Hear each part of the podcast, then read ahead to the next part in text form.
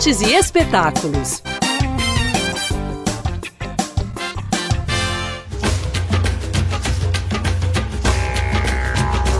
Unindo arquitetura, design e música, chega ao Museu Inimá de Paula a exposição Caboclos da Amazônia.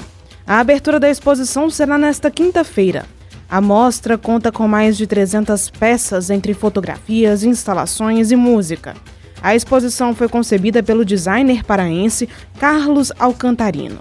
Na mostra, o artista celebra a autenticidade e a essência do estado do Pará. Os visitantes poderão ver e experienciar as impressões de Alcantarino pelas incursões feitas por ele na ilha de Marajó e na ilha do Combu, localizada em Belém. Ele leva para os museus elementos do cotidiano paraense, as cores, as tecnologias, a música regional e as escritas elaboradas nos barcos também poderão ser apreciadas. A mostra é dividida em quatro partes. Em arquitetura e interiores, os visitantes poderão ver uma série de fotografias tiradas nas ilhas do Marajó e do Combu. Na área objetos, alguns elementos do dia a dia dos caboclos é exaltada.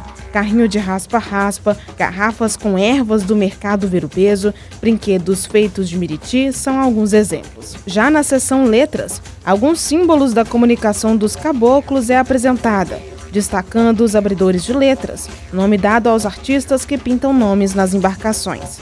Por fim, o espaço música destaca os ritmos do carimbó, guitarrada e festa de aparelhagem. A entrada é gratuita e as visitações podem ser feitas até o dia 31 de março. Saiba mais sobre a mostra em arroba Caboclos da Amazônia. Caboclos da Amazônia, Arquitetura, Design e Música, no Museu Inima de Paula. Então, programe-se e divirta-se.